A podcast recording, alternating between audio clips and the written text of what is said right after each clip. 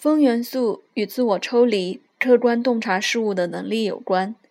我们一旦将自己和宇宙众生区别开来，便可以和发现的人事物建立关系。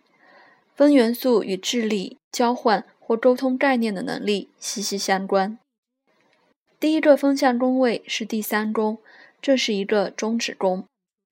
移动、心智发展和语言的出现都有助于重新调整或重新定义，在前面两个宫位建立的具体自我身份认同。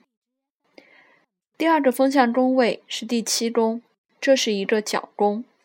我的心智和人生观，第三宫，会与你的心智和人生观产生交集，第七宫。两个人的结合可以产生更多的能量，但如果这一段关系失败了，也可能会影响我们对于其他生命领域的观感。第三个风向宫位是第十一宫，这是一个序宫。我们在此寻求与其他人、团体和朋友分享理念，借此来坚定自己的观点。